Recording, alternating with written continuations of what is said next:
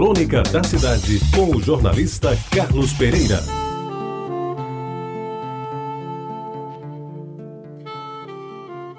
Amigos ouvintes da Tabajara, o dia é hoje. E as crianças e os jovens de hoje talvez não saibam, mas essa história de 1 de abril é muito antiga.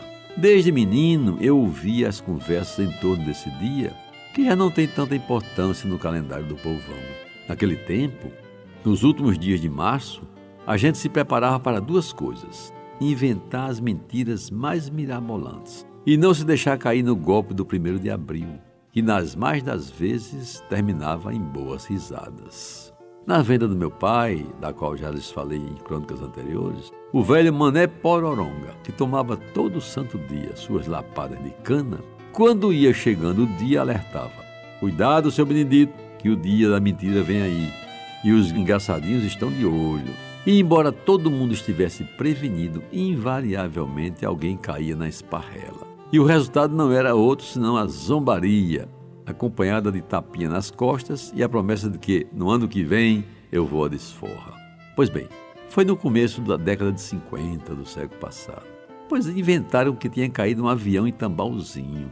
Para quem não se lembra, ali havia um campo de aviação onde hoje é o Espaço Cultural. Lembra, Mário Sérgio?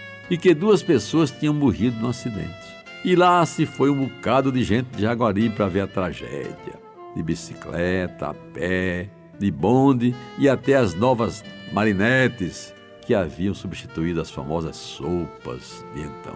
Mané Pororonga bem que advertiu que aquilo podia muito bem ser uma brincadeira de mau gosto e que o caso era muito difícil de acontecer. Recordava a propósito que a única queda de um avião de uma pessoa havia anos tinha matado Pajé, que era o goleiro do Botafogo. Mas ninguém lhe deu crédito. E em verdadeira romaria fomos em demanda de Tabalzinho. Menos o freguês que deu a notícia como verdadeira, que se desculpou por não poder nos acompanhar e escafedeu-se antes do começo da procissão que se formou em direção ao campo. E foi muito bom que ele tivesse sumido, pois brincar com tragédia e morte nunca foi coisa de bom gosto. Ao chegarmos próximos ao campo de Tambalzinho e saber que tudo não passava de brincadeira, tivemos o desprazer de ouvir de uns poucos que estavam voltando e riam às nossas custas. Ah, vocês também acreditaram?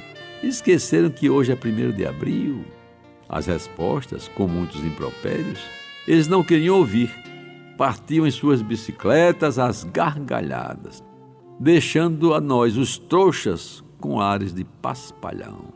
Mas, meus amigos, também havia outras mentiras mais simples, menos onerosas e até mais criativas, como, por exemplo, aquela do aluno que sempre se saía mal nas provas e, num dia 1 de abril, chegou sorridente em casa, bradando que tinha finalmente tirado um 10 em matemática com a rigorosíssima professora Dona Daura Santiago Rangel, grande mestra do Liceu Paraibano.